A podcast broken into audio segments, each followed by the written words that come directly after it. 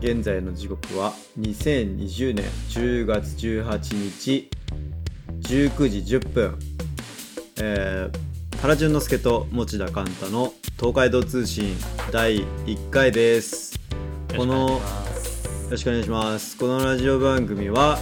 えー、東京浅草から持田寛太くんとで、えー、とこちら京都出町柳世界京都ハウスから原がこの2人でお届けするラジオ番組になってますはい、よはいよろしくお願いしますろしくお願いします。 まあ、お互いね、俺は浅草に今いないんですけど、全然自宅なんですけそうだよね嘘つきだよねど、はい、浅草じゃないよね世田谷でしょ世田谷でもないんだけど、 あれ世田谷じゃない渋谷区中野区なんだよね。中野区なのそこいや意外でしょ意外だわ中野のもうんう外れなんだよね。だかえらー、ちょっと道をはさ挟むと、もう渋谷なんだけど、はいはいはいはいはいや変な位置にいんだよね。いそうだったんえだな知らなかった中野区なんだよね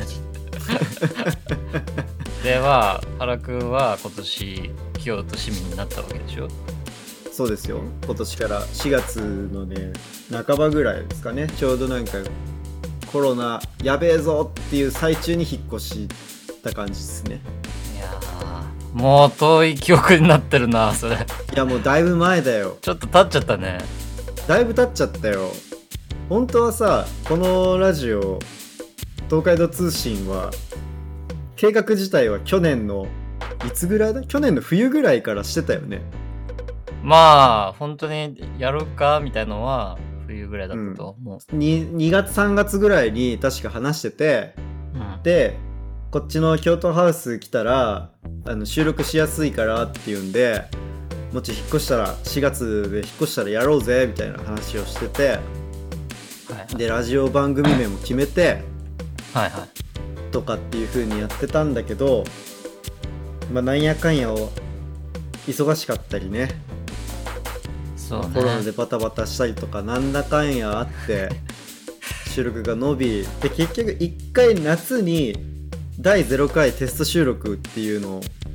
やってよしスタートだっつって6月ぐらいあれ6月ぐらいかな7月6月ぐらいだよね夏だよねそれ0回の話0回の話0回の話ああうんそうそうそうそう6月0回やってでモッチーが1時間半ぐらい自分の骨折れた話しててうで長い長いって言ってたらそれ全部収録失敗して音源残ってなくって モッチーの熱弁が全部消えてしまってんいやーひどいよもういやーだからもうこれ一応第2回の手だからねそうもうこれ第2回なんだよね 本当はねそうだいやよ。もう本当収録失敗はね本当僕のミスなんでごめんなさいっていう感じででしかもまだ終わってなかったからね、あの話。そうそうそう。 でもさ、無理やり、もう、もち、投げわっつって、あの骨折なしやめさせて、やめさせたのに、しかも一時そ間の、半ぐらい喋ってたんだ1時間半ぐらい喋ってて、 ストップかけなかったら、多分あれ、3時間ぐらい喋ってる勢いで、もちがずっ と、お前、鎖骨折れた話してたから、そうだね。そうそうそう。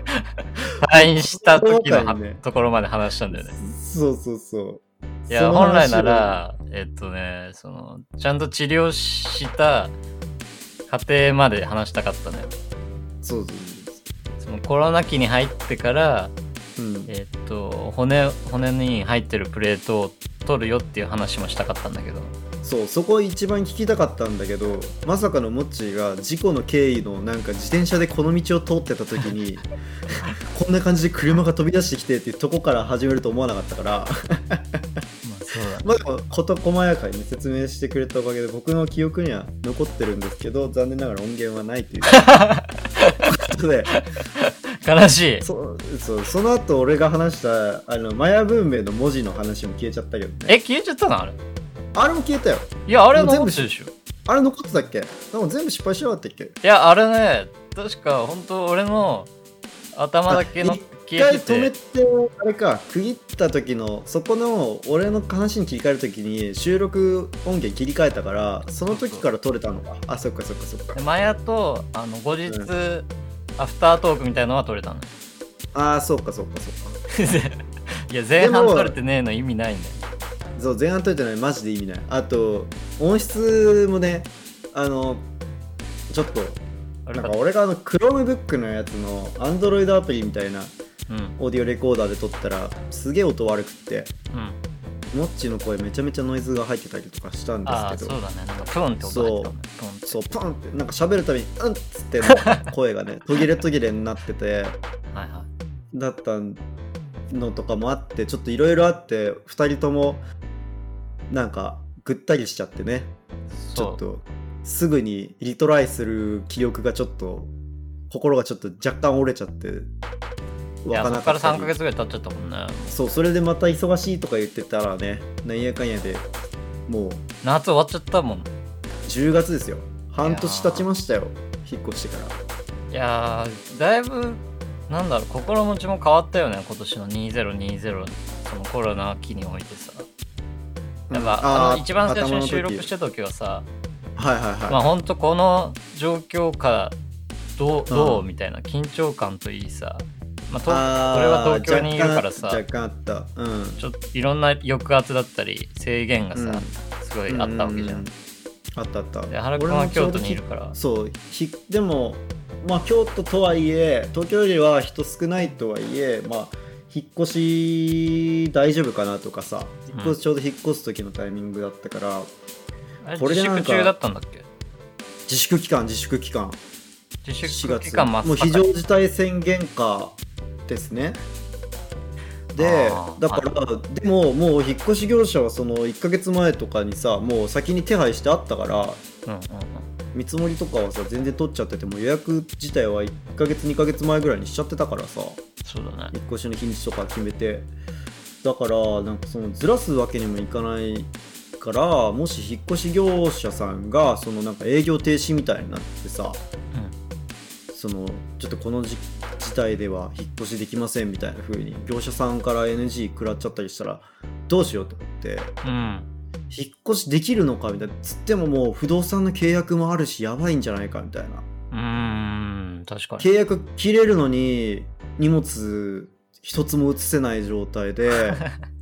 でなんか家賃またもう1ヶ月分ぐらい取られたりとかすんのかとか思って結構慌ててたんだけどいや家なき子になってたかもしれないそうそうそうそうそう家なき子どころもうそうね家財道具全部持ったまま家なき子になって事務所に全部荷物 冷蔵庫から洗濯機まで置くとこになる羽目だったからちょっとだいぶ焦ったんだけどあの時はああそうだったねまあでも無事業者さんはね大丈夫だったんでうんあのなんとかあの平気でしたけどそうだねうんいやーそっからもう10月でしょ夏終わって、もう秋もあったのかないのかっていうぐらいで昨日ぐらいから寒くなってさ寒かった寒かったそあっちももう寒かパっーたカーですかみたいな雰囲気うがんね、うんうんいやだからもうだいぶ季節は2つぐらい変わっちゃったんだよなその 第0回なのか1そう回なだのね、か、そうだね。そうだね。まあ一変応わっちゃいましたね。配信配信されるってとしてはこれが第1回っていうことねそう。これが第1回東海道通信でござい ます。いやーまあ頑張りましょうまあ、頑張りましょう、頑張りましょう。ちょっとこれは定期的にね、はいちょっと続けていきたいなと思ってるんで、次回がまた半年後っていう風にはならないようにね、まあ、ちょっとずつ頻度を上げていければいいんちじゃょっなとい。頻度を上げてって、まあ、各週とか、うん、まあ月、最低でも月1ぐらいはそうだ、取れるようにしたいなと思いますけども。はうん。い。そうねいや。本当寒くなったよねなくなったね。昨日さ何度だっけななんか最低気温11度とかあ、そんな、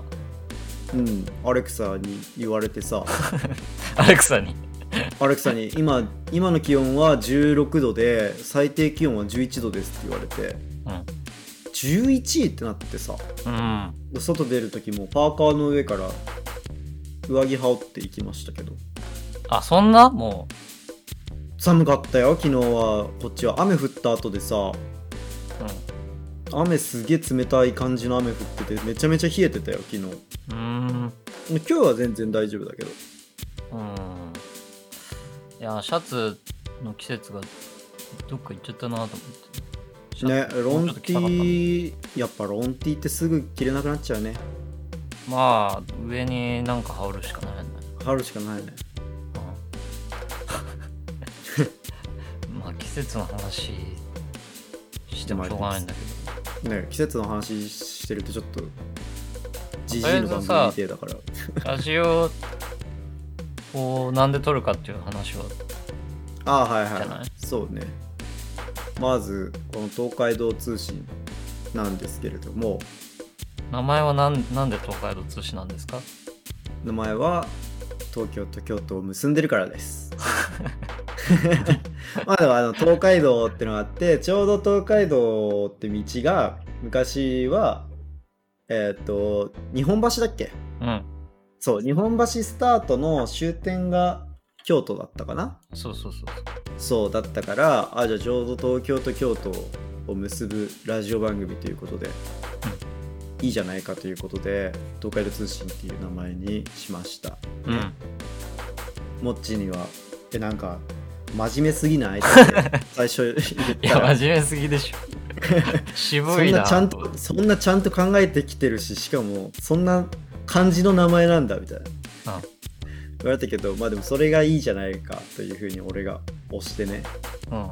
東海道通信にしてまあ別にタイトルなんて何でもいいんですよまあ何でもいいんだよついついてることが大事だと思うからうん、でモッチーが即席でロゴも作り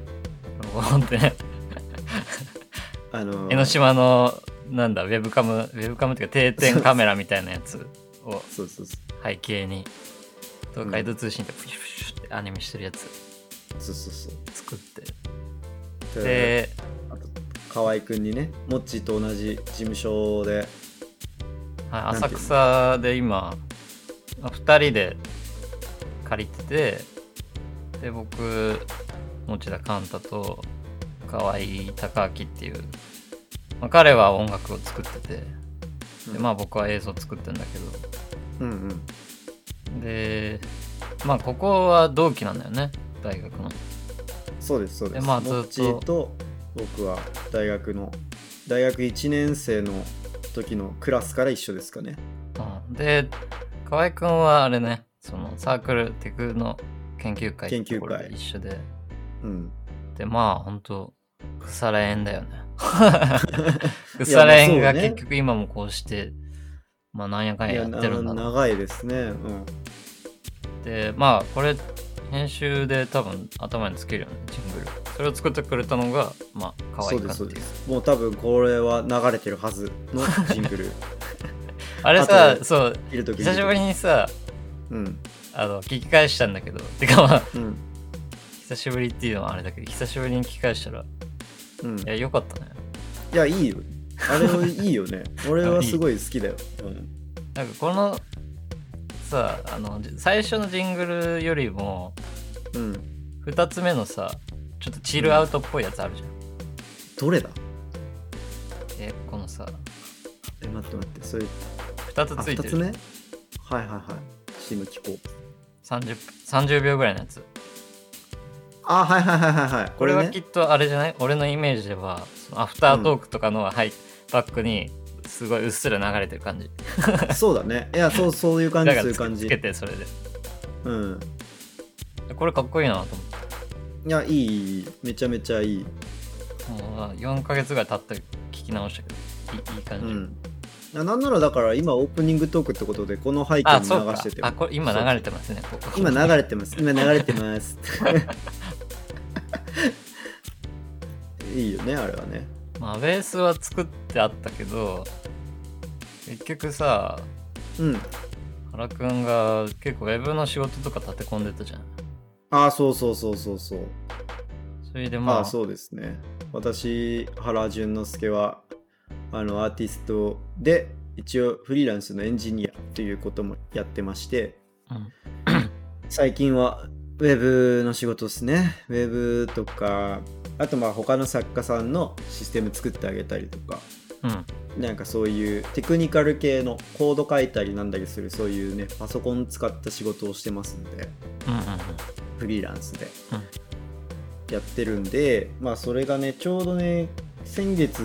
9月忙しかったねちょうどなんかいろいろ重なっちゃって、はいはいだけどまあ今ちょっとね一段落したんでうんやっとって感じで よかったよかっいや、よかったよかった。もっちもでもだいぶ忙しかったでしょ。たああでもね今はちょっと落ち着いててああ、よかったよかった。あてかまあその、まあ、自分のやることがあって、うんうんうんまあ、ちょっと作品作ってんだけどそうんれ、うん。あ、なんとなく聞いたよ。展示するって。そう一応ね来年頭はいにはい個展をしようかなと思って、はいはい。今それのために仕事はもう入れられないなっていう、ああ、じゃあ結構もう専念してがっつり作る感じですか。そうだねうん。で毎日ちょこちょこやってるけどうんうんうん。いいやーどうしよっかなっていうのでや、でも楽しみですよ、めちゃめちゃ。そうだね結構まあ俺一応映像作家っていう形で活動してるけど、うんうん。まあ、その軸をぶらさずにうん。えーまあその映像作家を軸に自分の個展に落とし込みたいなと思って、ただちょっと作るのは、実はちょっと映像じゃないんだけど、うんうんうん うん。おうおうおうおうだけ。どその映像を、うん、その延長でやることうがん自分にとっての、てかじゃあまあ自分にしか多分きっとできない表現になるかなと思って、はいまはあ、いい。ろいろネチネチ考えたりパソいやコンで楽し作みっっすてうん。まあ、ここからちょっといろいろ出出力しなきゃいけないんだけど、まあうん考えてるっていう感じかなまあそれはもうちょっと、まあ、固まってはいるけど、うん。まあ、他の回とかでもは話そうかなうんいいねなんかそうそういう展示をやるって聞いたからさ、うんそのモッチーのなんていうの空間使ってやる展示持田寛太の名前が出てその持田寛太個人の空間を使った展示っていうのってさ、うん本当だってで実は卒生以ない来ですからねそうそうないよね卒生以来でしょそうそうそうなんだよ大学の卒生とあとでもまああれかなんだっけルあれ渋谷じゃねえや西武渋谷ルミわかるルミねルミネかルミネかルミネのなんかさなんたらアワードみたいなんで街頭サイネージみたいなのでは流れてたけどそうねでもな古ん典っかていうのは本当に初めてそうだよねうん楽しみですねそれはそうだね。でも、うーん、まあ割と自分は映像ベースで活動してるけど、まあ、う CG ん空間基本的に扱ってるから、うんまあその延長でうんうんギャラリーにインストールしたいなっていうのはあるんだけど、うんうんまあ自分でもちょっと、どういう空間にできるか 楽しみであり不安ではあるよね。うんあーで、まあどうどうせなら、うんその活動名も別で作った方がいいかなとか、まあ、ちょっとうっすら考えてる。持田寛太っていう個展にするのか、それともうん全然違う誰だよっていう名前にするのか。ああーその作家名義みたいなのを別に作るかっていう話はいはいはいまあ、たださっきも話したように映像を主軸とした、うんえっと、空間使った展示にしたいから、うん別に自分の名前ではいいんだけど、うんうんうんうーん、わわかんないな。うんもういいんじゃないのこちらカウンターで かな。わかんないけどまあ、そんなところですかね、最近は。うーん仕事は、えっと、うん一個だけずっと、えー夏ぐらいからまあ、今年の冬、う一ん本うんありますよ、みたいなやつがあったうんから、うんほんとそれだけ、今。うーんいいねほんと納品しなきゃいけないやつはそれだけ。はいはいはでい、はいあいいっすねそれは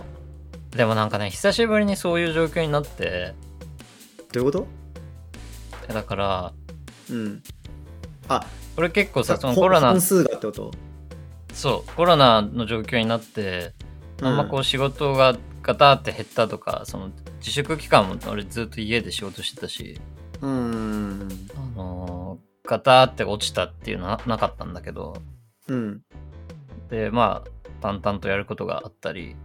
うんしてて、うんでまあ本当に今まで通りなのようんうんみんな大変そうだなっていう状況で今まで通りで、うんでそうだだから今回その作品作るからって言って まあ、あのしょうがないからお仕事もおこわお断りしなきゃいけなかったんだけどうんうんでもそうなるとさなんだろう目先の納品がなくなるからうんま毎日がさこうあのー絶対やんなきゃいけないってことがなくなるじゃんはいはいはいはでいその状況に久しぶりに陥ってうんなんかちょっとこう狂狂い始めてるねいろいろああほんとなんか変に悩んじゃうっていうか変にぼーっとしちゃうっていうかあー考え事をする時間が増えちゃうみたいなそうなんかね手手がね、なかなか動かなくなるんだなと思ってあーまあでもそれは若干あるよねうん、うん、なんかその感じはなんとなくわかるまあ気抜けるじゃないけどさ結構だらだらけちゃうよねだらけちゃうのかななんだろうねほらなんか何でもない一日が終わるみたいなのがさ俺もちょっと最近そんな感じがあってうん うんもう納品しなきゃいけないやつとかがあまあ一個ちょっとあるっちゃあるけどなんか俺けなんか今待ち時間みたいな感じだし 8時間あ他の人がなんかやって確認したりなんだりしてくれるまで待ちみたいな感じでうでしかも割と作業量的にはそんな大丈夫そうな感じだからんうんなんかそういうのとかが多くてなんかキンキンで納品するためにやべえっすもういついつまでにこれやらなきゃみたいな今、はいはい俺もちょうどなくなってうんで先月先々月とかは夏秋結構そういう感じだったからうんわーってなってたけど今若干ちょっとふーってなってそうすると結構だらけちゃうなと思ってまあなんかさその時間がある分さいろいろ考えちゃうねうんなんかこうだらけるっていうよりかは考えちゃう時間が多すぎてうんである程度やっぱその日なりその1週間とか2週間後とかに目標がこうあって、うんうんでそのために逆算してスケジュール立てて手を動かすっていう方が、あのーまあシシンプルでかつ早いな,、うんなって思うんだよねまあそうだね。それはそうだよ。なんか、 2ヶ月後とかよく3ヶ月後にさうん、展示ありますってななるとさうん。いやなかなかこうエンジンがさかかりづらいっていうかわかる。もともと俺さ スケジューうルん。立てるの下手だからまあその日のねスケジュール立てるのが下手くそなんだよねああ。細かい。いスケジュールが立てられなくてああ、まあ、それは俺もそうだわ。 2週間先とかがやっぱちょうどい1ヶ月後とかあ3ヶ月後かみたいなあ。うん。まあ難しいよね。難しい、時間の使い方はやっぱうん。モッチーの方がフリーランスさ、長いじゃん。そうねフリーランスは卒業したと同時にいだから、もう8年目。やそ5ん年目なですかじゃねえよそんな言ってないあれあ、そっか。今年5年目目。5年目か。うちらは四プラス卒しちゃ業った して5年目だからそっか。そう16年卒であ今、入学からの計算しちゃってた。ああいや学生やりながらフリーランスやってたみたいなことではないはいはいはいまあそうだねそうだねあのー卒業してからって考えると5年かもちろんうん16年卒だからでしたっけそうっすいや覚えてた方がいいよこれえ15じゃないっけ1616嘘本当に本当に16年の年度に卒業してる16年度2016年年度年ねねああ、ねそうだよ15年度だよねあで10 16年の春に卒業しうーんいやでもちゃんとそう書かれてるよ俺そのたまたまびのなんかあのーそうそういう風に書かれるたまびでは何年あ卒本当うんあ本当だ15年度だで16年あごめんに待って卒業してた、うんうん15 15年度ですねまあ美大はさその、うん、年もさバラバラな同学年が多いじゃんうんだから、まあ、年っていうかどっちかというとその卒業年度で話そうしだた方ねが通,、うん通じるのかなみたいなうんうんうんまあ年ももうこの感じになるとあんま気にし うんまあな,、あんま関係ないしよなねくなるけどね、うんまあ、あんまり聞き聞きたくもないしこっちも別に何歳ですって言いたくもないし、そうだねうん、そこはあんまり重要じゃないよねてかまあ日あ本日本ぐらいらしいしねその年を気にするっていうのはさあそうなんだうん、いやこう対面でさ「あおいくつですか?」みたいなさ聞くのってはいはいはいやっぱアジアなのか日本だけなのかあ日本の場合あれじゃない敬語あるからじゃない、いやそこめんどくさいよねやっぱ敬語なくしていきたいうんなるべく敬語はさ話すうんしてるとさうんなんか仲良くなれない時あるじゃんうんそうだねあとそのさ切り替えるタイミングめんどくさいしねそうなんだようんこううまくさフェードしていくといいけど最初敬語話してるけどまあこのタイミングでちょっとずつかそそれが一番さだるいんだよフェードに今いやちょっとあ早まったかみたいなのを さちょっとさ考えるのがさ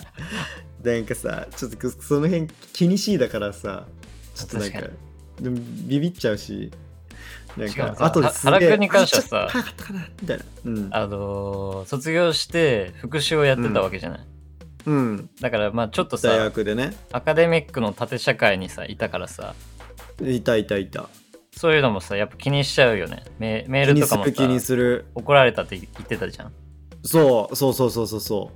でまあ俺とかもさ卒業してさもうすぐフリーになっちゃったからちゃんとしたそうのんフォーマットをさ、よく知らないで書いてたりするからいまだにさう、、うんこれ、うんマジで合ってるのかなみたいなのあるしいやメールとかのねいやーなんかいや伝わりゃいいじゃんと思うんだけどねあそうだねうんやっぱわそういうなんかマナーみたいなのが一番邪魔してるよねああうんそうだねなんか今年になってよりそういうマナーも増えた気がするそのあああれでしょなんかさあのズームのマナーとかあーもうまたそう言もうそうだ言われてるらしいじゃんなんだっけ退出時にさ、うん なんだっ け退ないと出時知らなにいうんあの目上のさ人が先に出るまで自分は出ちゃいけないみたいな何それ知らねえよあと最近知ったんだけど、うん、 まあ、今ハンコとかいろいろ言われてるじゃん、はいはいはいはいハンコもさうんあの、右に傾けるとかああそうそうそう左に傾けるとかあるじゃんあるよねあるよねでお辞儀してますとかそういう意味があるらしいって聞いてさうんいやーそんなのアホかよみたいな バカだよマジでバカだよさすがに大学はそこまで厳しくなかったからよかったよあーまあ言ってもね美大の大学だしうんだしそんなに別になんか他のわかんない大学によっちゃささなんかそういう学罰じゃないけど学部教授の権力争いとかさあいろいろあそういうのあるかもだけどたまびは別にそんな感じはまあ知らないだけであんのかもしんないけどまああんまなかったしあと自分の学科の中とかでもそんなにうんうん、だからもうせいぜいなんかまあなんかこう弁当出す時は最初に学科長にみたいなああさすがにあるんだ そうそうそうそう入試とかでなんかみ先生たちの待合室でご飯食べる時に先生にお弁当配る時にうんとりあえず最初にあの偉い人のところに出すとかそうだから会議室にお茶をこう入れて持っていく時とかもお茶を最初にこうえっ とお客さんの方に先にお茶出した出してあげてとか言われたよいあ、ちゃんとあるね。それはやあったあったあった。美大でもあるんだ。あるね。特にまあ、あとあれかな、うちの場合、その辺のなんか、あの、担当してくれてた教務主任の先生が、元でっかい企業のとプロダクトあの出身だから、あ、はいはい。多分その辺、その会社でみっちり叩き込まれたからだと思うんだけど、あそれでかいね、確かに。うん。だから結構、そういうのは、あるねまあでも別にね、そんなにめちゃめちゃ厳しくはないんだけどね。まあなんかほんと勝手なイメージだけどさ、いうん。あの医学部とかさ、うん。そういうのすごい多そうだなと思って。いや、あるだろうね。派閥、だってさ、あの、うん。医者、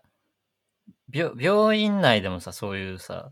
あるあるある何々ドクター派、 何々ドクター派とか言って聞さ、くよね。次期委員長はどっ ちだみたいなやつでしょ。ドラマの見過ぎかな、これ。白い巨頭の話でしょ。 そうそう そう。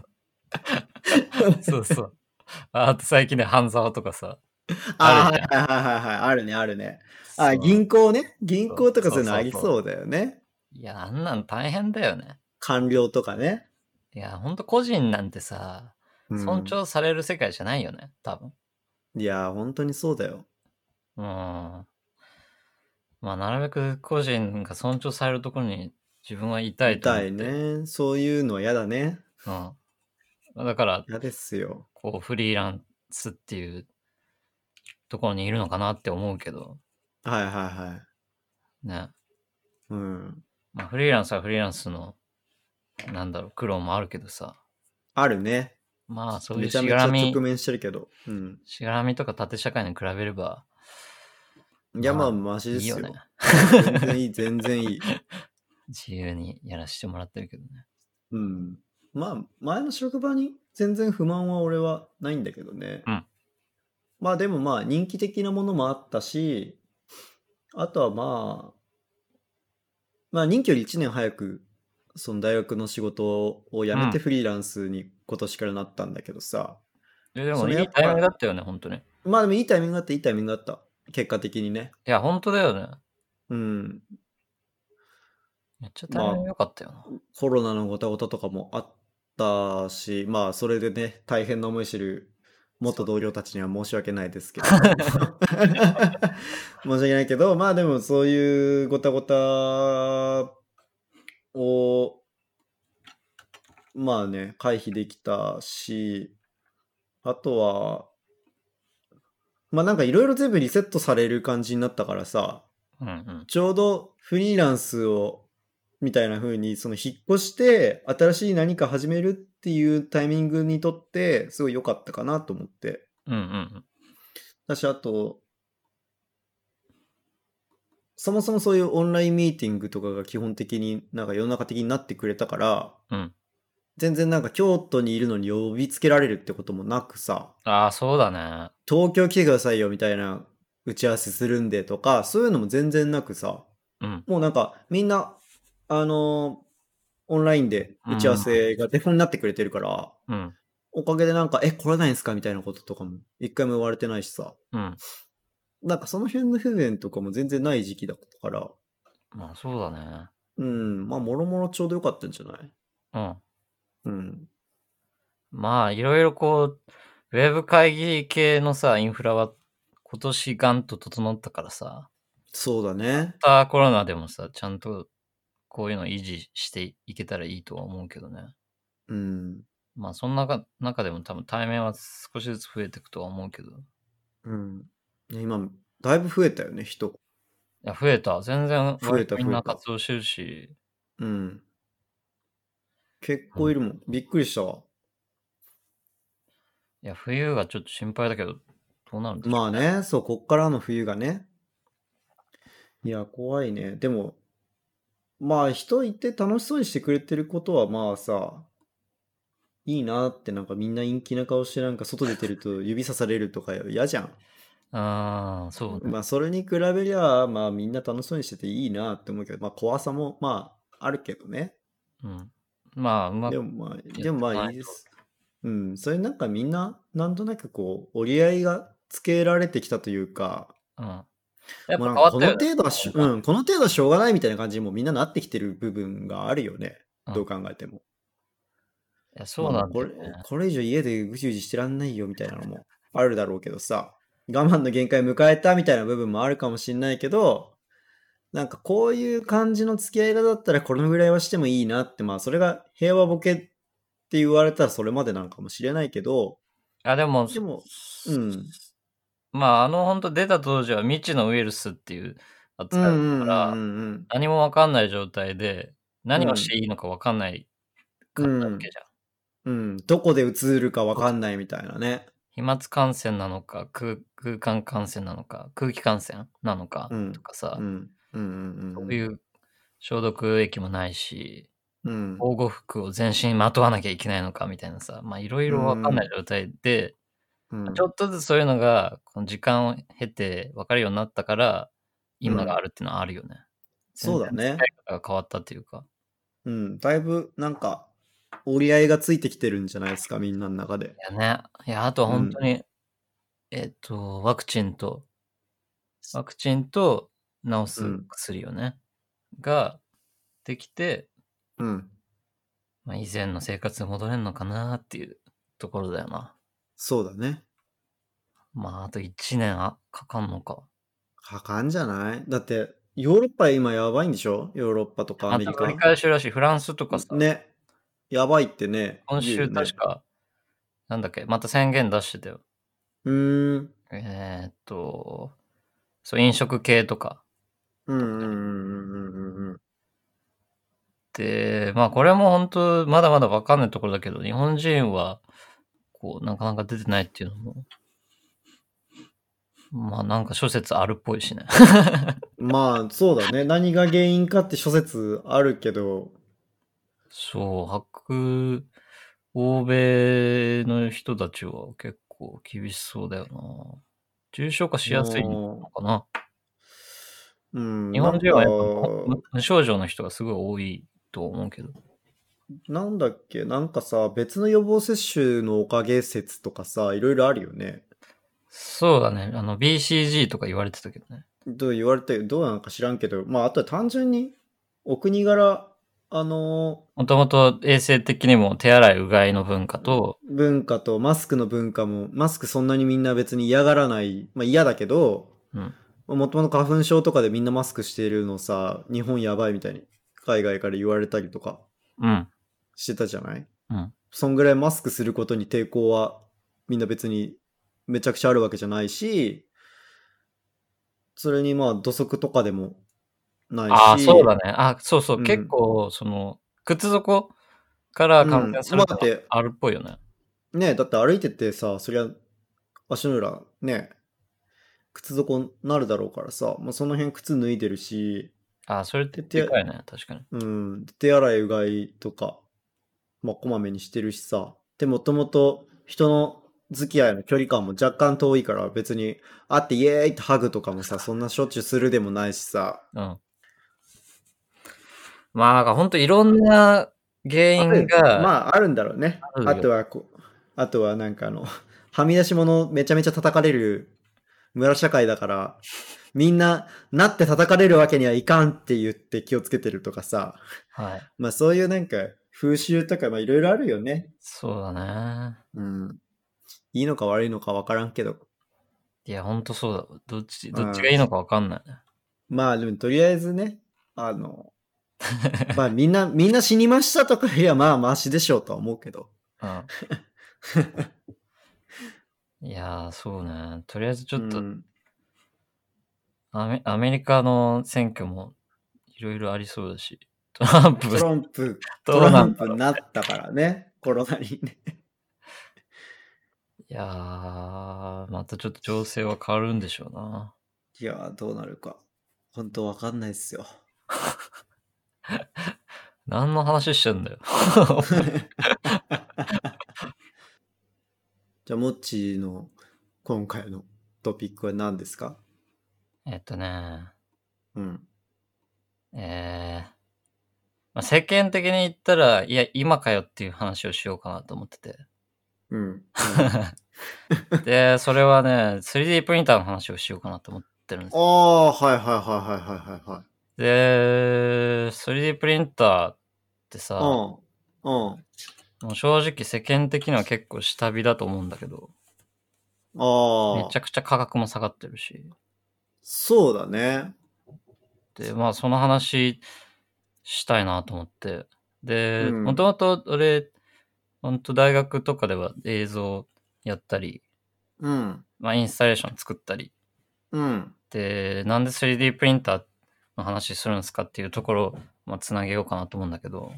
うん。まあ映像と言いつつ、うん。その中でもさ、いろんなジャンルがあるじゃん、映像。実写映像なのか、アニメーションなのか、うん。モーショングラフィックスなのか、ういん。ろいろあるじゃん。うん。はい映画の方なのか。はいはい、はい。で、俺、は、割とそのシネマ 4D っていう 3DCG ソフトを使って、映像を使っ作ってるわけでうんじゃない、うんうんうん。で、まあ結果的そうにだね映像にレンダリングして、アウトプットしてるけど、あのはいはい実際は、その CG 空間上にモデルを作ってるから、そのデータってどういう風にアウトプットしようが、まあいろんなことができるわけじゃん。うん。まあ平面にプリントしたり、うんうんうん。またまたまあ 3D プリントで立体に出力するようにできる時代にもなってて、うんうん。だから、まあ、自分にとっては、まあ、あんまりこうプラットフォームに左右されないような作り方が今できてるなと思って、うん。でまあ映像作家やってるけどうん。結構なんだろう核となる部分はその、モデルが結構好きなの 3D モデルとかうん。立体そう物っていう。そう、立体物をまずちゃんと作るっていうのがうん。自分のコアというか主軸にああるんだけど、うん。まあ、人によってはさ、モデルはさ、結構買ってきちゃうとか、もうん、う。うんそういう時代で。もあるし、そうだね。フリーでさ、CG モデルもさ、ポンポンポンポン、インターネットに転がってるじゃん。そうだね。で、そういうのを使って映像作品だったり、出力したり、まあ、してる人もいるけど、自分は結構モデルから、一から作る、うんうんうん。作りたいのよ。はいはい。で、まあ、それは映像にアウトプットもそうだけど、うあのん。まあ、ほんと趣味、趣味でさ、すげえ便利道具を作るのが好きで、あ ー、まあぼみっちなんかそういうカスタマイズ好きだよね。そう、めっちゃカスタム中じゃん。カスタム中。もう、 大学1年生の時からカスタム中じゃないそうかもね。今思い返ずせばっと、言ってるもん。ちそうだよね。うん。うん。ずっと言ってる、ずっと言ってるカスタマイズの話。なんかしらさ、その、カスマカスタマイズしてるよね。自分仕様にしてるっていうか。そうだね。なんかそういうキーボードのショートカットから始まりあさあー、。そう、今でもやってるけど。 そう今でも絶賛やってる、それ今。 そのパソコンでカスタマイズ自体もしてるしそもそものそのなんていうインターフェースのさうん。あのハードウェアの部分からのカスタマイズとかもだからそれこそ机のレイアウトとかさ、うんうんうん。そうそうそうそう。果ては今はもうだって PC のボディさえ自作でしょあ、そうです、そうです。ねいや、なんかそそういうのが好きで、うんうんなんだろうな、その効率的にしたいっていうわけではないんだけど、そうだね構造必ずしも効率的じゃないもんねモッチーのカスタマイズってそう、だけど、その効率性とデザインとか、いろいろ考えてると、うんうんこの既存の状態だと、もう無理があるなと思って、じゃあ自分で作るかっていう発想になると思うのね。うんうんで、まあもちろん 3D プリンターがなくても、うんまあ木とか切って、ジョイント作ったり、うんいろいろ、なんだろう。まあ、やり方はあるじゃうんん。だけど、ほんと 3D プリンターの登場のおかげで、それがガラッと自分の中で変わったなと思ってて。うんうんで、まあもちろんさ、100均のさ、クリップとかさ、ああいうのにはかなわないけど、うんもっとさ、自分のレイアウトにしたいってなったら、やっぱ自分で CG でモデル1から作って、こうわざわざデジタルノギスとかでさ、ノギスでさ、いはいはいちいち測ってさ、ここは何,、うん何ミリとか言って、うで、んそれをさ、 CG 上でモデリングして、うんで、3D プリンターで出力するっていうことができるようになって、うんまあそのものづくりの幅がひめっちゃ広がって、自分の中の限界がなくなったなと思ったの。ああうんで、これ 3D プリンター買ったのは、あの、3年ぐらい前で。うんで、大学卒業して2年後ぐらいかな。そうだねで、もちろんその大学の時ぐらいから 3D プリンターっていうのはあるよっていうの知ってたし、うんと原くんとかもさ、卒生とかで使ってたわけじゃん。そう俺の卒生 3D プリンターだったねそうだでなよねんならそれがあのー大学のその自分の学部の中じゃ割と初 3D プリンター勢そうかもね。な感じでだからその試しに実験でうんん、どういうのができるのとか試しながらもう使っていいよみたいな、うん結構緩く使わせてもらえててそのそう実だ験ね。台としてす学校の 3D プリンター使わせてもらえたりしたから使ってたよね。使ってた使ってでたうむしろさ、俺はさ、それをさ、見てた側じゃん。使ってなかったんだよ。まあそうだねで、ああ、あの時は 3D プリンターあるんだ、みたいなさ。うんで、見てて、そうだね卒業の時はだってもっちレーザー加工機ぐらいかな使ってたそうそうそうレーザーとかあとは普通に手で木工してたよねそうそうそう。うんたんだけど、うんまあ、卒業して、なんだきっかけは何だったっけなでもまあ、3D プリンター買おうかなと思って、自分で買っうんたのが、本当革命的だったんだけど。 うんまあ、そっからめっちゃハマって、3D プリンターで作りたいものっていうのを、うんまあ、夜な夜な実験してたと思うんだけど、それで。うんで、まあ、代表作で言うなら、うん あの、自作、自作 PC ケースの、うんあ、違う違う、自作 PC のケースか。とかをさはいはい作うんうんうっんて、まあそれもまだ完成しないんだけど、そうだね。あの、あれだよね。フレーム部分は、なんかアルミフレーム流用して、そう、そのアルミとアルミのフレームのジョイントの部分とか、そうそそううそう。いうなんか、いろんな細やかな部分に 3D プリンターでパーツそうちょそこうちょそうこ。作ってね。だやかってら、るよね本当に強度がひ必要なところは、あのー、既存の製品を使って、それそれのジョイントだったり、パネルとうんうかん、干渉する部分を 3D プリンターで作ってるんだけど、だからまあ、あ、いいとこ取り、全部う 3D んプリンターでやると非効率な部分は絶対あるから、うんまあ、そもそも熱に弱いっていうところもあるし、うんまあいいバランスをとって設計して作ってんだけど、まあ、うん本当にちょこちょこやってるからさ、もう3年ぐらいかかってんだけど、 まあそれは本当趣味、仕事っていうかさ、本当趣味としてやってて。 そうだね。うん。で、まあやっぱ面白いなと思うんってたんだよ。で、うんあのー、3D プリンター自体は今浅草の事務所に置いてあって、家にはなくて、うん。うん。だからふとした瞬間に出力できない状態になってんだけど、ああ。で、そのコロナでさ、自粛期間になっちゃったわけじゃん。うん。で俺もその期間、浅草の移動が控えて、自宅でずっと2ヶ月間い,、いたのね。うんうん。だから、そのその時その時 3D プリンターを触れなくて、うんそうすると結構その 3D プリンターの感覚もなまるのよ。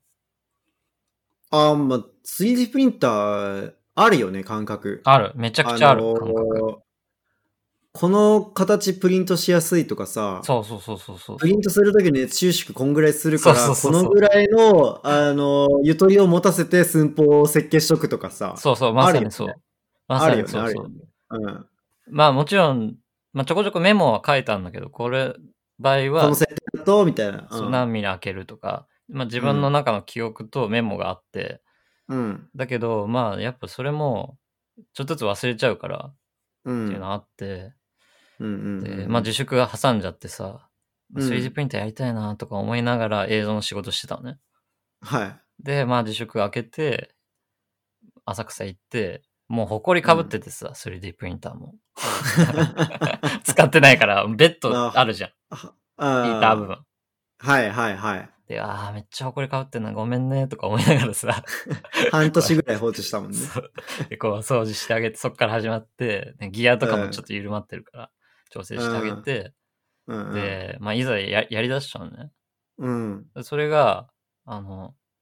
あまあ、自粛開けてすぐじゃなくて、うんその、開けても、ちょっと放置してたのね。だから、う結構間空いて、4ヶ月ぐらいやってなかったの、3D プリンター自体。うん。で、ああ、やべえと思って、うんそうなるとさ、自分の中のさ、3D プリンターのハードルも上がっちゃってんのよ。3D プリンタあーをーちょっとやるのが億劫になるというか ね。うん、あるじゃんそそうういいううののあるよね。あるあるある。やっぱ毎日使うことが大事じゃん、そういうのって。だけど、そうだね。 3D プリンター億劫が発生してて、はい、はい。そういうのもあって、うわーこれ出力し、データは作ったけど、出力すんの、ちょっとなーとか、失敗すんの嫌だなーとか思いながら、うん、まあ、時間がどんどん経ってきちゃって、4ヶ月経っちゃったのよ。うん。だけど、その、夏に、ちょっと、その、さっき言った、自分の自作の PC うん。のケースをアップデートしないといけないき、えー時期が来て。うん。てかもう、その、プロトタイプ1がもうボロボロで、あその、まあ、3年ずっと使ってるし、その、自分で作ったケースで使ってるから、うん っていうのもあるし、まあ、熱に弱いから、PC やっぱ熱持つじゃん。そうだね。だから、排気の部分がもうボロボロになっちゃってて、いしかや、も。モこれッチの場は、合さ、ヘビーユーズもいいとこだもんね。 そうそうね。ずずーっと電子レンジぶん回してるみたいな感じだから。酷使させてるから、そりゃそうなるよ。だから、まあ、ボロボロになってて、プロトタイプ1はもう引退だなと思って。で、うん2を作んなきゃなと思って。だけど、その1においての、その、なんていうの、アップデート点がいくつかあったから、はいはい。そこを改良して、まうあ、んデザインも変えつつ、うん。それを継承しつつ、2につなげたいなと思って、うんうんえっと。ね、8月の頭ぐらいうん。に、まあ仕事はちょっとさ、まあ納品ちょっと先だったから、仕事ちょっとサボりつ つ、うんうんうんうん。あの、インターネット上ではその仕事やってる体を保ちつつ、でも裏ではもう必死こいて、そのアップデートをずっとしてたのよ。今、検証中ですとか言って。 そうそうそう。っていうのやってて、でもやっぱそれさ、めっちゃ楽しくて。楽しくて、あの、ここに、そのケーブルを沿わしたいから、もうちょっとここだけ開けようかなとか、うんうんで、このパーツを新しく追加したいから、ここのジョイントをつけようかなとか、まあそういうのやって、うんうで、ん。ようやく、その運用できるようになったのが8月半ばぐらいだったんだけど、で、それで、はいあーまあしばらくその 3D プリンター自体やることを、あの、間開けてたのね。で、それですごい発見があって、自分の中で。うーん。で、その発見っていうのは、うん。あのー実はソフトウェアで、ソフトウェアの発見があってさ、3D プリンターにおいてね。で、3D プリンターってさ、あのー構造的にはさ、とにかくめっちゃ単純じゃない、そうだね。めっちゃシンプルじゃない結構簡単だよ、あれで。モーターが3つ。XYZ の3つ。うん。あと、あれか、もう一個あの、フィラメント押し出し用でもう一個かなあ、。そうそうそう。とか、うん。で、うん基本的にはさ、その数値通りに、えっと、座標、3D 座標をさ、そこうにん移動できればいいだけじゃない、そうだね。 ?3D プリンターは、うん。うーん、めその構造的にはほんと単純なんだよ。うん。で、で、そこ、だけど、まあ、その4ヶ月内に、実はその、3D プリンターで使うスライサーっていうソフトがあるじゃない。うん。それはあの CG データを作って、で、それを 3D プリント出力するための、えー変換するソフトみたいな、うん。スライスデータうん、にするわけだよをね。作るわけじゃん。け。はいはい。で、そので、スライスデータ、スライスソフト、スライサーソフトがあって、うん。うん。で、俺が使ってるのがね、えっとね、なんてやつだっけクな。あ、そうクラ。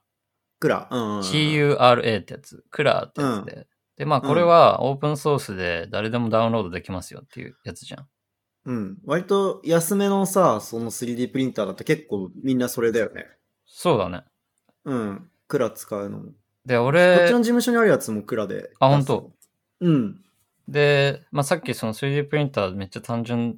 ていう話は、まあそうのん。ソフトウェアを返せば、返してうん。出るデータってさ、その G コードって呼ばれるやつじゃん。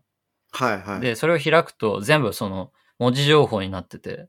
うん。 CG で作ったものが、えーと文字データになってて、まあ言うならばテキストデータじうん。ゃん。で、こ、ここの、えー時間軸では、えー XYZ がここの座標にいるよっていうのがずっとバーってさ、すっごい。い行が書かれてるだけ。うん。うん。うん。うんうん。 で、それ。れをた再現するのが 3D プリンターの物理機能じゃん。っうん。ていう、結構まあシンプルだなと思って。うん。で、正直、その 3D プリンター自体は、まあもう進化しようがないっていうか、物理的に無理なところあるじゃん。その、えっと、畜層、下からさ、ちょっとずつ積み上がってくっていう方式のプリンターを作ったのね、自分は。 FDM でしょう。ん。で、まあ、いくつか、えーっと、光光造造形形だとっかたり、あと、なんだっけ、粉のやつとかね。そうう。そうそうそう、粉をギュンって圧縮してうんうん、うん。作るやつとかもあるじゃん。まあ、いいくつかあるけど、うん。まあ、本当に安価で手に入るのがい今 FDM うん。じゃない。うんでもあれって、さ、やっぱさ、限界あるじゃん、その畜層において。うんうん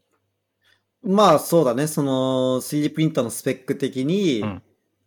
とか、そのノズルの太さとかもあるけど、そそうそうの何ミリ間隔、そう 0. 何ミリ間隔で、その層を刻むかとか、そうそうそう。あるあるある。で、だだから、もう、進化しようがないっていうかさ、 構造も単純だし、この方式においては、もう革新的な進化は、まあ、訪れないって思ってたの。うん。で、まあ別に俺はそれで満足してるし、全然強度も出せるし、うん。まあこれで使い慣れてたから全然いいんだけど、うん。でね、その、さ俺、3年前にその、やっぱりそのクラーのソフトウェアを使ってたの。うんうんうん。 3D プリンタースライサーソフトクラーをダウンロードして使ってたんだけど、その時うん。そのソフトが本当にめっちゃシンプルでうん。とりあえず、えーっと設計 3DCG ソフトで設計したデータを、うん。まあ読み込めますで、それ、れをスライスします出力しますっていう、本当それだけだった、でサポート機能とかサポート材ってさつうんつけられるじゃんうん。その浮いてる部分とかをの支えになる部分とかをつける機能なんだけど、うん。あるね。そういうのもあって、まあさすがにあるんだけど、まあとにかく使いづらいし、めっちゃ落ちた、落ちんのよ、そのスライサあークラソフト自体が。そう。ああ、そうなんだ。で、うわ、これ使いづらいなとか思いながら、でもまうあん。全然出力できるし、いいなと思ってたんだけど、うん。で、そのクラー自体のソフトをね、その、この間使った時にアップデートしたの。ああ、最新版のクラに。そうん。 う。で、そしたら、もう尋常じゃない進化をしてってさ、 いや、すごくて、これが。うん。お俺もこの間プリントし、いつの話だろう先々えっと、6月ぐらいに俺も 3D プリント久しぶりにやった時クラ使ったんだけど、うん。そっからアップデートされてんのいや、わかんないけど、俺は、ほんとずっとあれ、モッチがアップデートサボりすぎた。 そう。っていうのは理由があって、うあん。のーまあ、今年っていうか2年ぐらい前に、うん。クラー自体もアップデートしたことあるのよ。うん。だけど、なんか思った通りに、うん。綺麗にできなくて、ああ、そうなんだ。そう、同じ 3D プリンターをずっと俺使い続けてんだけど、うん。一番最初に買った、ああ、まあそのバージョンの違いとかで。うん。はいはいはい。で、黒アップデートして、その G コードを書き出して、3D プリンターで同じ風に作ってたんだけど、なんかこう、うんチクソが全然綺麗にならなくて、うあんれと思って。で、結局一番最初の状態に戻してずっと使ってたの。うんその方がうまくいくなと思って。頑張はるいはいはい。うん。でもまあさすがにめっちゃソフト落ちるし、嫌だなと思って、うんまあ、今年その4ヶ月ブランクもありつつうん。あったから、まあどうせならアップデートしようと思ってアップデートしたんですよ。うんうんうんでそした、ら、いや、機能がすごくてさ、はいはい。すごくて、いや、ちょっと面白かった機能があって、ちょっと紹介したいんだけど、うん。あのーまあ、えっとね、アイロンっていう機能があって、アイロンっていう機能が新しく追加されてて、そ4.7? えうーん。俺くら4.6入ってる。ああ、でもそこら辺、4、バージョン4台だね。はいはいはいやつで、それで、アイロンっていう機能がああって、い。うん。でそうそ、れまあ、使ったさっこときも言った通り 3D プリンターって畜層になってくわけじゃん。はい。で、まあ、最後面、平たい面を作ったとしても、そこでもさ、ちょっとジグザグっていうかさ、ボコボコしちゃうわけじゃん。するね。で、それを、そのアイロンっていう機能は、うんあ、の、えーフィラメント、その、プラスチックのフィラメントを押し出さずに、うん。とノズルの先っちょだけをうん温めてうん。おくのよ。は200い度ぐらいで。はいはいはい。で、 平面をそこ、最後に、あの、2回ぐらい、お押してくれんの、そこをね。なぞる。えそ、うなぞって鳴らすみたいなことそうそうそう。熱でマ回ジすの。え、そんな機能あんのやばくないで、それで、すごい、それめっちゃ便利じゃん。それで俺やってみたの。え、何このアイロンと思って。うん。で全部英語なんだけど、あれ。うん。あ、日本語にもできたかなまあわかんないけど、でもあれってさ、うんああいうのって日本語にすると変な翻訳になったりするからさ、結局英あー語まのあ方がそ良うだね、かったそうだりするじゃんね。するする。で、それで、 アイロンの、なんだろう、まあとりあえず押してみっかと押して、 で平面作ってやってみたら、うん。もう、ピーンってさ、むしろちょっとはいはいつ、つ、つやつやみたいな。あー、すごいね、それ。いや、すげえと思って。でうんで、で、使ってんのは本当に3年前のずっと俺が愛用してる、同じや 3D つプリンター。うん。で、構造も変わってないし、うん。まあメンテはしてるよ、もちろん。うん。だけど、え、このソフト のアップデートで、この機能をつ作ると、うん。同じこの物理的ハードで、あ、ここまで変わると思って。はいはいはい。ソフトウェアの方でね。うそう、んソフトウェアの進化をまじまじと感じたの。ああ、いいでね、もそれは。うん。結構シンプルじゃん、そのソフトウェア自体もさ、その、なんだろうまあ。確かに機能的にはさ、いろいろ追加されてるんだけど、うん。今までのハードでできるようなうん。使い。方をしてるし、うん。まあ、一つがそのアイロンってやつなんだけど、あとうは、ん。えーっと、そのさ、あの、な中身を、3D プリンターってさ、スカスカにもでできるじゃん。ハニカム状にとか。そうだね。うん。で、そのさ、中のさ、インフィルって言うんだけど、うん。インフィルのパーセンジ、パーセンテージを100%にするとパンパンに詰まってる状態まに、あ、カチカチの。そうそう、ん出力できるよっていう状態じゃん。で、インフィルを下げていくと、スカスカの、えーっと、蜂の巣みたいな状態になるじゃん。。うん。うんで、まあ、その機能は、俺が本当当時使ってたのがからあるんだけど、それもまた進化してて、インフィルのパターンとかはいはいはいはい。があって、うん。それが、ジグザグなのか、うん。それとも、ウェーブがかってるのかとか、うんで、。そのウェーブも、ちょっとずつ階段みたいにずれていくとか、ああ。で、3D プリンターは、あのーすえっ、と、上から積み重なっていくから、結局さ、線じゃないってことそうはだね。あのーその、すなんて言うんだろう。ある一定のうん。方向には強いんだけど、こっち方向だと折れやすいっていうさ、うん。キットカットみたいにさ、こっちは割りやすいけど、横だと割りにくいみたいな状状態になるじゃん。うん。だけど、そのインフィルのパターンをジグザグだったり、階段状にちょっとずつずれて重なってくとか、うんうんで、まあ、全然ジグザグじゃなくて、こう、円に、円をこう、描くように、中をうんうんえ作っていくみたいな、もあって、うんうんそうなると、内部の、あの、骨がか、骨の筋が変わるから、うん強度の何、まあ構造が変わるわけだよねそうそうそう。そのなんていうのまあそういう建築構造みたいなのとかそうそうそのう話だと思うけど合体のなんていうのかねそうそうそそうの圧力分散させるとかそういう話だよねとか、ねめっちゃいっぱいあって、うんパターンももうなんか15個ぐらいあんのよ。うんうんで、うわ、これすげえなと思って、めっちゃし進化してて。で、まあ、とか、ほんといっぱいあって。俺も正直もう機能が多すぎて全然終えてないんだけど、使いこなすのかねそ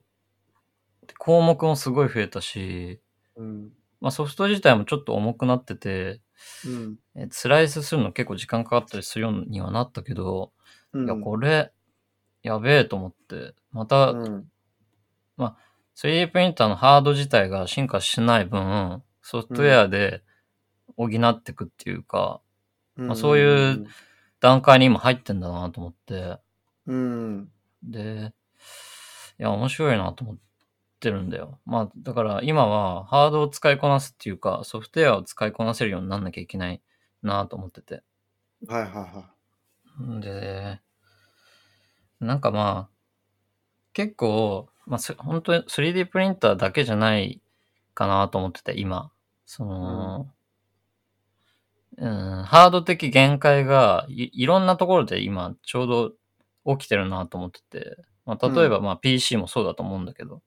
いうんあとまあスマホもそうだと思ってて、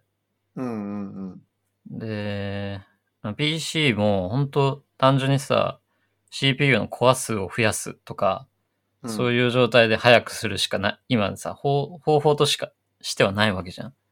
うんいっぱい積むとか、いっぱいつなげるとか。うんで、なんだろう。だけど、まあハード的限界が来てるなと思って、いろんな分野でね。うんで、まあ、ほんと 3D プリンターでまじまじと感じたんだけど、うん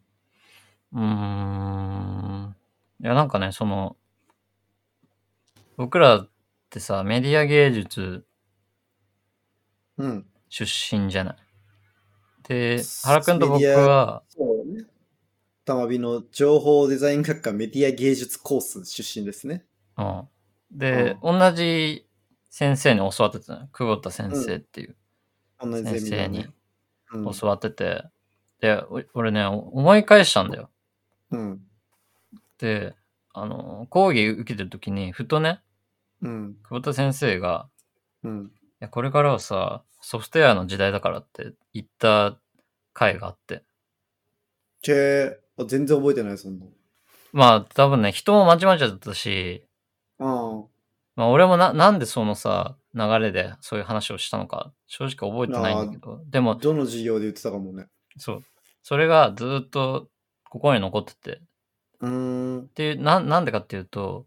うんはいなんでそのソフトウェアの時代なのかよく理解してなかったの。はいはいはで、久保田先生が、いや、これからは本当にソフトウェアの時代だよってうん言ってて、いうんでも、うーん、でも俺、そ、そんなことないと思うけどなと思ってて、それが結はいはいは構いずっと引っかかってて。うんまだ全然発明あるでしょうみたいなそうそうそそうそうそうそう、とうん思ってたんだけど、でも、それを今年、なんかようやく分かったっていうかさ、 え、なんかようやく分かれたと思って、あ、うんもしかして黒田先生が言いたかったのはこういうことなのかなと思って、うんいや、なんかいろいろ繋がったなと、リンクしたんだよね、そこで。うーん黒田先生は、まあ、違うことを指してたのかもしれないけど、うまあんこういう未来ソフトウェアでうん解決できるところが大多数だよっていうのをもう予知してたのかもしれないしうんままああ、あ、とは俺らが気づいてないだけで全然なんかそういうのがあったのかもね。うん当時まだね、全然ひよっこだから分からんけど、まあまあ今も本そうだけどさ。当 iPhone が出たぐらいだったじゃない iPhone そうだね iPhone 出て iPhone がもうみんな持ってるになってきたぐらいうん。ですかちょうどうんで、まあ、iPhone も正直今さ、そんなに、本当カメラの画質上げますとかさ、ぐらいじゃんゃん。だけど、やっぱ、うんあそこはさ、本当ソフトウェアがめっちゃよくできてる会社、Apple はそうじゃん。うんであやっぱ iOS 今14ぐらい。で、デザインもいいし、UI もいいし、アニメーションもすごいいいし、うんそういうアップデートでできてんだなって、まあ、iPhone 使っても思うし、うんうーん、いや、3D プリンターで、いや、久保田先生がソフトウェアの時代だよっていうのを感じたんだよね、俺、今年。 いや、それがめっちゃ嬉しくて。あで、まあ、ほんまあ、確かに本当ソフトウェアの時代だなっていうのを痛感したんだよね。あうんまあ、ただ作ってんのは あの、自作 PC ソフト、自作 PC ハードケースだから、うん結局俺がやってるのはあのソフトウェアじゃなくてハードウェアなんだけど うんうんまあほんとソフトウェア作れる方が時代的には合ってんのかもしれないと思ってうんうんうーんまあ他にもやっぱカメラもそうだなと思っててうんカメラも俺今年シグマ FP を買ったんだよはいでシグマ FP もえー、ファームウェアアップデートがあってうんで、内部、えソフトウェアをアップデートするのよ、カメラの。うんカメラとかあるよねうん。だからセンサーサイハードとドウェか、もちろんもう変えられないけど、うんうーまあ、中の動くソフトで、うんやっぱ熱効率だったり、まあ、いろんなものを抑えて、こういうことうんうんうがんできるようになるっていうのを、アップデートを見越して、もううカメラを、プロダクトを発表してたり、もうリリースしちゃって、うん後からソフトウェアで解決しようみたいな、そういう段階にも入ってて。うんで、まあ、キャノンとかどれぐらいやるのかわかんないけど、まあ、FP とかはそれをガンガンやってて、今2.0だけど、そのアップデートめちゃくちゃ良かったし、うんあ確かにハードはもう、本当器なんだなと思って。いうんや、そういうのを感じたね、今年。いうんうんうんうんや、これからはソフトウェアですっていうことでした。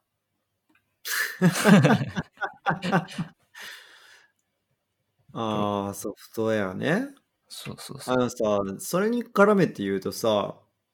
そのソフトウェアの時代の多分先というか、次は多分そのデータの時代、データの、なんていうのかな、テストデータの時代になってくる。ビッグデータとかさ、よく言われてるけどさ、ビッグデータの時代って言うじゃない。うん。そのでそのソフトウェアっていうのも絡んでくるけどその同じ状態でもそういうふうに効率よく動かすためとかさうん。その辺の精度を上げるためにとかっていうのそのソフトウェア開発のためとかでさ今機械学習とかそういうのいろいろ使ってるじゃないですか、うんうん。でそのが機械学習とかにおいて何が大事かっていうと学習データうん。そのサンプリングするデータうん。が結局そのデータ量が少ないとうん。あのろくに学習ができないからうん。あんまり賢くない状態でのソフトウェアになってしまうけど、うん。それをデー学習データの精度をめちゃめちゃ上げさせることによって、うん。その、より正確に、うん。よりそうであるっていううん予。測を立てたりとかができるようになってくる。うん。じゃん。うん。うん。うん。で、だからなんか聞いたのは、そういうど、なんかで聞いたんだけど、そういうの、今、そのデータの取り合いになってきてるうん。わけで、うんでそうなってきた時にあのでかいとこが勝っちゃうんだよねまあ、そうだね。それはもそうう物理的にもでかいところが。そうそうそうそれは昔だったらもしかしたらその素晴らしいプログラムを思いつくことでうん。そのスタートアップ的なやつがさうん。ホームランかますみたいなことが、うん急に出てきたぞこのすげえソフトウェアがみたいなうん。ことが、一昔前だったら多分ありえたんだけどう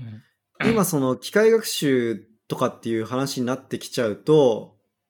その顧客数がいっぱいいてデータが取れるっていうところが一番強いっていう話になってくるからそれこそ Apple、Google とかに勝てない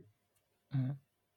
みたいな話になってくるからさうん。その逆転ホームランがそもそももう打てない状況うん。データ全部センシングされて取られその顧客のデータを全部持ってるデータ持ってる人が強いから登録者数が今一番多いところが強いみたいなうん。話になってくるじゃん。あと、それで言ったら、だから結構やばいのが、その中国とかって、その、中国とかの場合は、日本とかの方がそういうプライバシーとか厳しくって、データ全然こう、取らせてくれないところを、国がもうデータ取るぞっていうのを無理やり押し通せるから、うん。その住民の国民のデータとかをめちゃめちゃ大量に取れる。しかも中国人口やばい数いるじゃ ん。日本の何倍もいるじゃん。うん。その何億人分のデータを全部中国がもう国の力で強制的にデータ収集をうん。国ぐるみでやった時にそんなにデータ数がある国ないからうん。強いよね。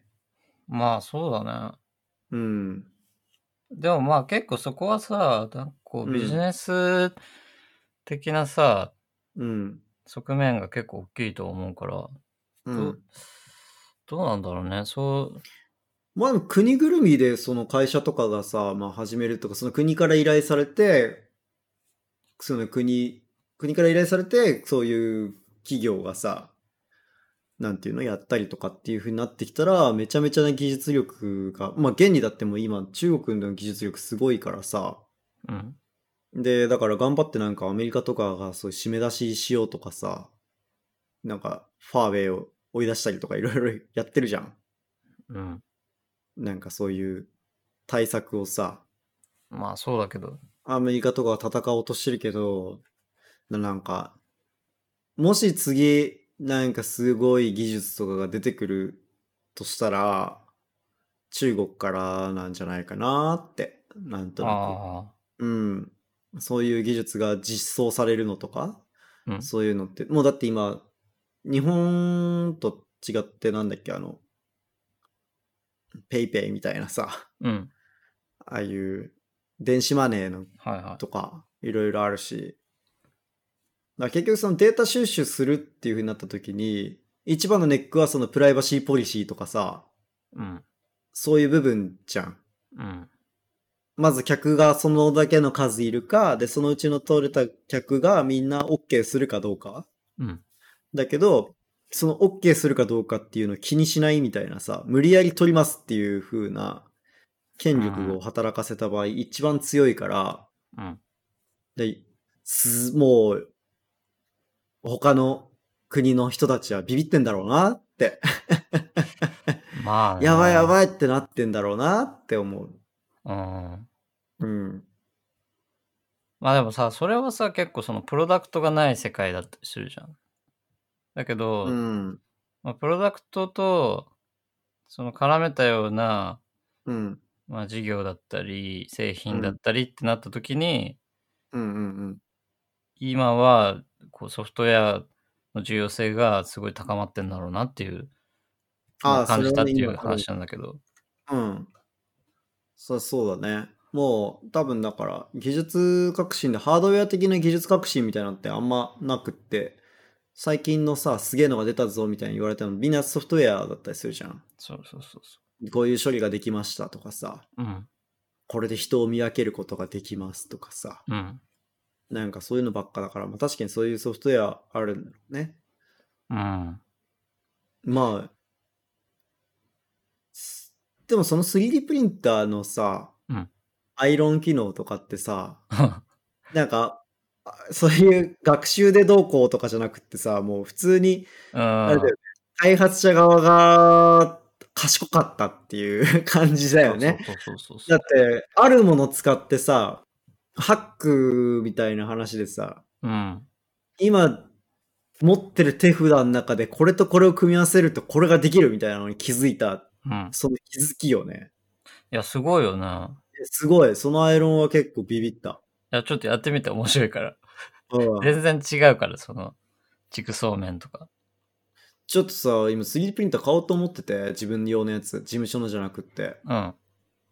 あのー文化庁のさ、文化芸術、うん、言ってたね。そうそうそう、あれで申請出しうんうんて、降りれば 3D プリンター買えるから、うん。その年明けとかに展示をしたいなと思ってるので、俺も。ちょ買ったらそれ、ぜひそれにそのアイロンとそう、アイロンやってみるわ。インフィールのパターンを試してほしいね。やってみる、やってみる。ちょっと楽しみだな、それは。あのー、なんだろうな。あの、なんだっけ。ん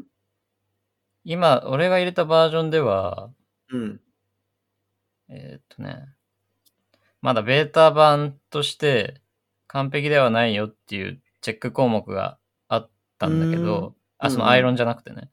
で、それあは、他の機能で、でも。うん、サポート機能で、うん。サポート機能で、昔はさ、ほんと柱だけピューって立って、で、その上に、うん。えっと、こう、なんだろう、ブレッジして、一う本ん繋がってくよみたいなそうだ感ね。じだったじゃん。だけど、そのサポートも、あのツリー、ツリーサポートっていうのがあって、え、斜めに出すってこといや、そう、 そすげえな、それ。う、そうそうそう、こう、木の根みたいに下からうニョニョニョニョニョって伸びてて、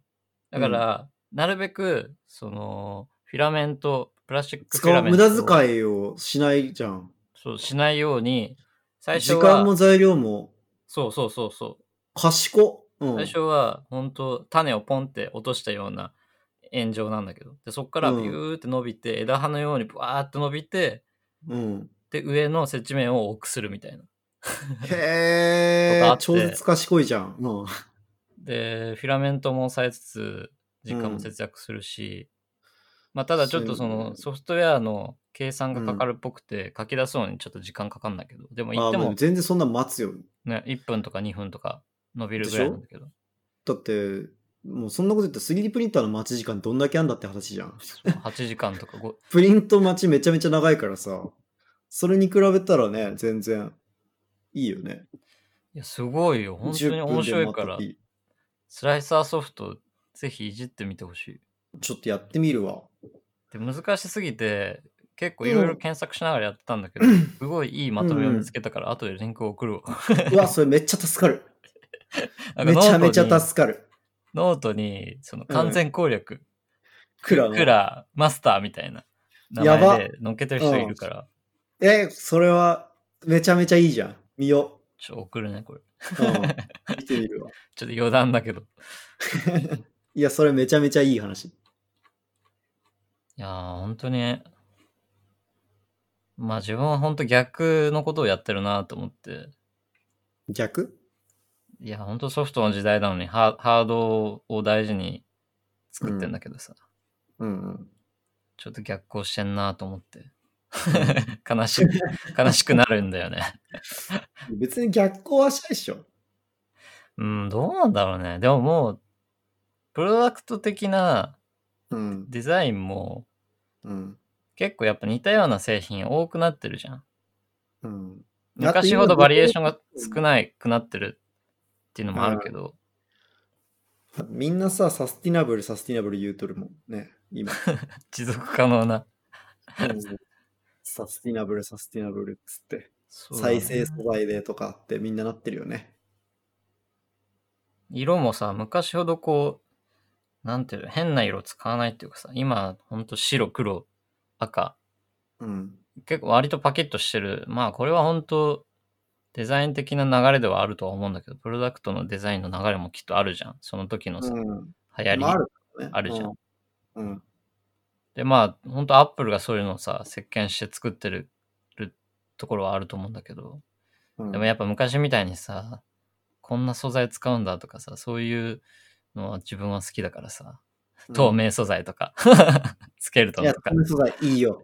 ね、なんかああいうのまた見たいなって思うけどね。いいよ。そういうハードな遊びを透明素材いいもうちょっとできつつ、やっぱソフトもアップデートされて、うん。 一緒に向上しできるのが一番いい未来かなって思うけど。あー、まあきっとソフソフトウェア上の主流とか流れもあるんだろうね。まあ、あるでしょ。全然あるよ、そんな、そういうのは。でもそれはまあ書き方とかそういうところになってっちゃうから。ウェブとかさ、早いぜ、めちゃめちゃあ。そうだよね。増えたよね。めっちゃ早い、あの入れ替わりが。え、今は、昔はこのやつで書いてましたけど、今違いますから、みたいな、そんな感じだそうもん。そうそう、開発環境がごっそり変わるから、はうんうんぁ、みたういん。な。でも、 さ、ウェブの厄介なところはさ、昔のをベースにしつつさ、うん、あの、本当一し、もう一新するって感じではないじゃん。うんだか、ら昔の、えっと、やり方もちゃんと理解しつつ、その上に新しい言語まではいかないのかななんだろうスクリプトとかまあでも言語とかもある、そういう記法があって、だから、HTML とかをベタ書きするんじゃなくて、うんうん JS のそういうなんかプラットフォームで書いたやつをエンコードして HTML にするみたいな、ああ、へえ。とか。はなんか俺もね、まだね、その辺ね、ちゃんと理解してないんですけど。いはい。なんかどんどんさ、ウェブも地層みたいになってるよね。そのいやコードの地層がさ、やばいうんめっちゃ大変だいやよだか。らずっと追っかけ続けてないと置いていかれちゃうからさ、うんうーわーみたいな。うんう。なんうるん。うん確かに。開発環境の変化うん。結局アウトプット的にそこまで変わるかって言ったらそんな変わんないうんうん。かそうもだしれね。ないけど、いや、ほんとそうだよ。そのプラットフォームの変化がめちゃめちゃにあって開発環境の変化が、うんこれでかこの記法で書くといいみたいなのとうんうかさ、んうん。これがこうしてこう便利にしてくれるみたいなのとかがはさ、いはい。どんどん出てるからさそうだね。いやーウェブはだってさ、ハハードがさ、ないからさ、さっき、まあ、さっきの 3D プリンターの話に戻るけどさ、うん 3D プリンターはさ、もうやっぱ限界がそのハードであるからさ、そこに合わせてソフトウェアもさ、うん作るわけじゃん。もううんこれ以上は無理だから、ソフトウェアでちょこっとアップデートするとか。だけど、ウェブになるとさ、もう母体がさ、そうん存在してないっていうかさ。そだうでなおかつその母体を全部の母体で見れるようにしろみたいな話じゃんああ。はいはうんでだからクライアントからさこれインターネットエクスプローラーって見れないんですけどとかってい。言われてさ、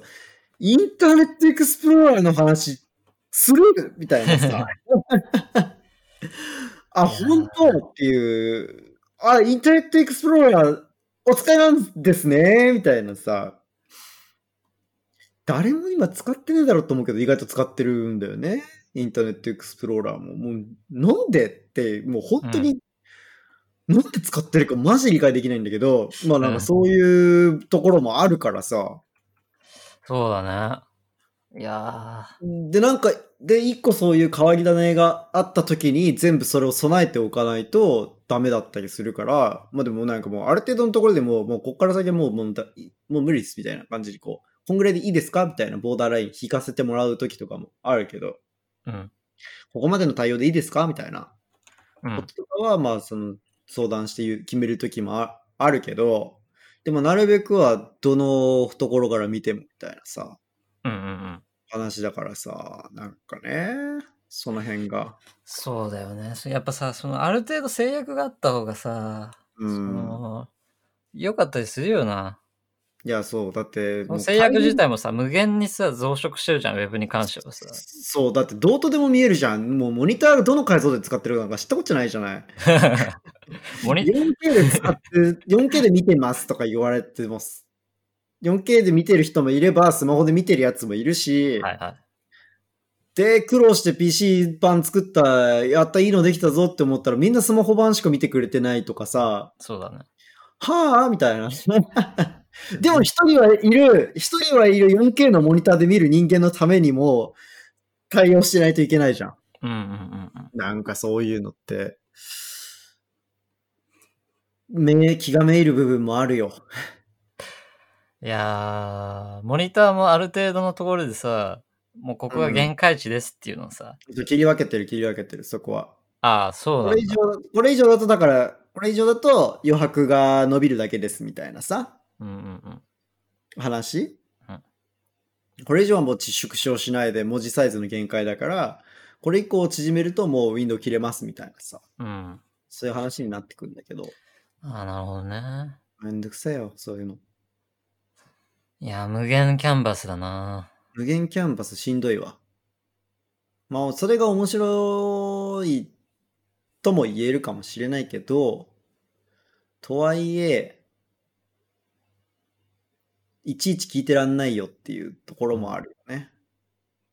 なんかさ、いやそのそれキャンバスの話で言う、みたいな。キャンバスの話で言うと、うん。あの、映像の話に行くけど、映像もさ、解像度めっちゃ上がってるじゃん、今。ああ、うんうん、うん。モニターもそうだし、まあカメラの画画質もさ、どんどん上がってるじゃん。で、うんうん最初始めた時は本当じ自分が始めた時は HD ぐらいだったけど、でもまあその前はそうだ SD だったじゃん。で、まあ上がってきて、はいうん。はいはいはい HD になって 4K になって、まあう 8K ん来るのか来ないのかみたいな状況じゃん。うん。だけど、でも、ここ数年、別に HD 納品は基本変わんないし、HD 配信、フル HD 配信いいうん。 1920が、やっぱずっとスタンダードで。うん。でだから、じゃあなんで 4K 撮るのかっていうと、その、4K で撮って、それを、あの、余白がある状態で撮って、で、クロップしたり、あまあ遊びが増えたんだよね、その分。その、あ。はいはいはいはいはい、はい。ピクセルだったり技術的なはレンジが広がったから。うん。で、それはめっちゃ使い方としてはいいなと思ってて。うん。だから、そのピクセルサイズに合わせて、じゃあ 4K 納品でっていう業業界水準にはなんなんなかったんだよね、映像。その、まあ自分がいる業界ではね、確かにそうか。うん。もちろん、なんかこう、ほんと超ハイクオリティとか映画画質とかになると 4K 納品でお願いしますっていうのはあるのかもしれないけど、うん。やっぱ HD で収まってるのが今でも全然あるから、そこはうん。結構良かったなって思ってるけどね。うんうん。なんか技術が上がれば上がるほど自分たちの、あの、絞って使えるから、うん。そこは楽しい部分だなと思うけど、 うん。まあこれからもうちょっと、もしかすると 4K スタンダードに移行するのかもしれないけど、全然今は HD ですって感じだよね。まあでも、さ、どうとでもいじれるみたいなのが今後どんどんから、どんどん増えていくんだろうね、とうはん思う。その、例えばカメラのローデータとかもそうじゃん。うん。だし、こう、その、感度とかの、カメラの感度とかもあるけどさ、うん。そのどういう状況でもなんかこのカメラでとりあえず撮っとけば、後でもう明るくも暗くもできるし、うんうん。もうなんかどうとでもできますよみたいな風になってくるじゃん。うん。で、なってきてるしさ、が画質もめちゃめちゃいいからどう切ってもいいですよみたいな、どう料理してもいいですよっていう風になるし、うんあとはその、例えば、まあ今後の話だけどさ、うん。 3D で録画ができるようになった場合、うん、はいはい。うん。3D 情報で録画ができるようになった場合、そのシューティングみたいなもんをさ、いくらでもやり直せるカメラワークとかをどうとでもつけれるみたいなこともまあなるんだろうなとはうん。思うよね。まあそうだね。でも、そうなんだよね。それはあると思う。うん。あんまりこう、いろいろ後処理でできすぎると、それはそれで結構難しいとこあるんだけど、まあでもそうだろうね。なんかその、どうとでもできすぎちゃうとさ、なんていうのかな。ブレる部分みたいなのも出てきちゃったりするだろうし、うんブレると思う。やってるうちにね、なんか、一個これっていう、もう、これを取るぞっていうふうに決めて撮ってるのとさ、まあ、なんとでもなるでしょうっつって、なんとなく撮ってるのとかだとさ、や全っぱ然り違うと思違うじゃん。う。うん。で、やっぱ一本絞った方がいいっていうのもあるとは思うんだけど、とはいえでももしかしたらそのアクシデント的にめちゃめちゃ面白い映画実は撮れたみたいな可能性もさあると思あうる。からさ、そういうところもまあ拾えるからね。そういう、そあうだねと撮影法だとね。うん。だからなんか、まあいいとこと悪いとこあるだろうけど。あるあるある。うん。まあだからやっぱある程度のその、クロップでき、クロップするうん限定をうん。作っとくっていうのが大事になってくるんだろうね。うん。まあそれがちょっとずつ大きくなったり、まあ狭まるってことはあんまないと思うけど、ちょっとずつこう広がっていくような流れになりそうだけど。 うん。うーん。まあだいぶそれたの話。 Me on the soldier, yeah, me on the soldier.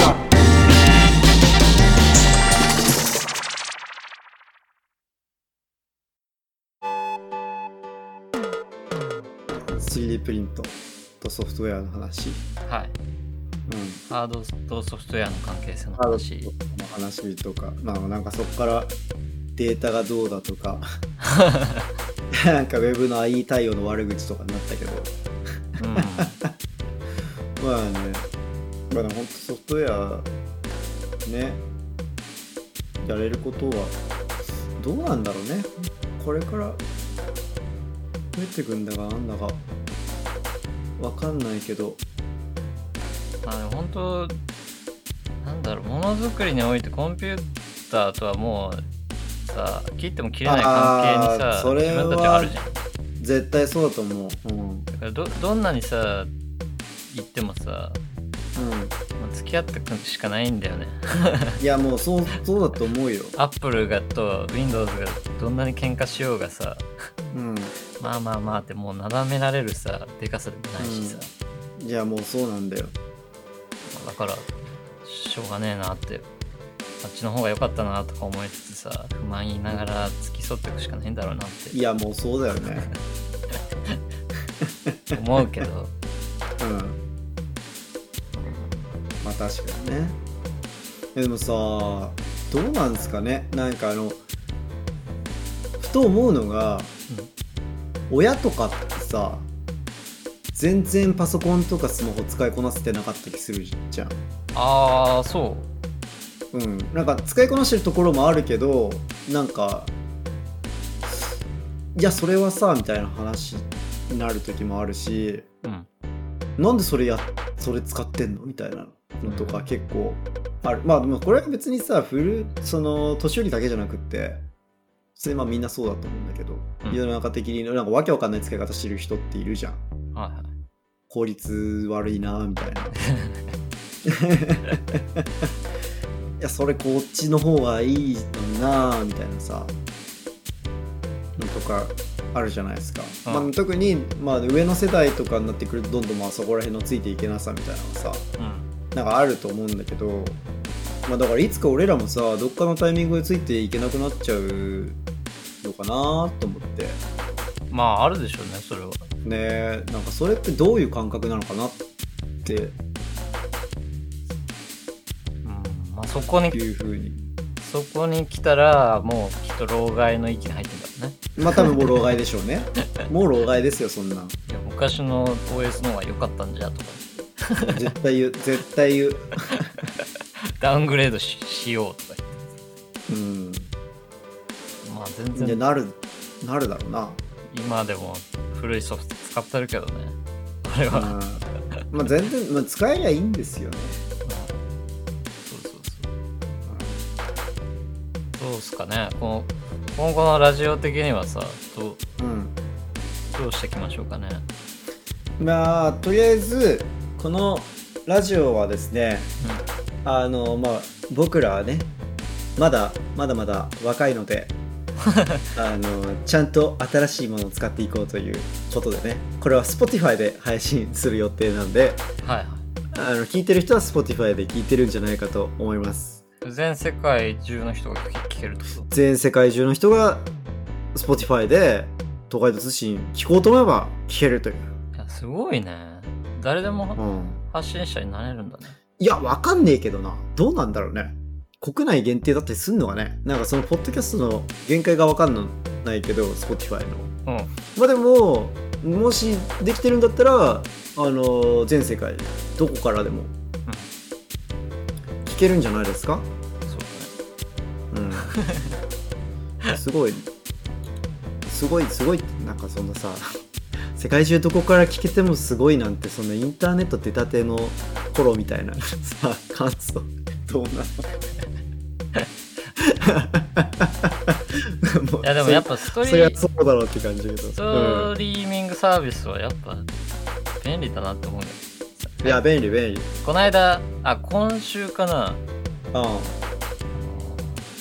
久保田利信久保田利信あああったりしたの名前。 あ合ってると思うよ久保田利あれ信もじゃもじゃのが人でしょ、うん、えーっとサブスク解禁になってちょっと話題になってへえとかさうんでまあほんと探せば昔の方のさ音楽とかもう全ん然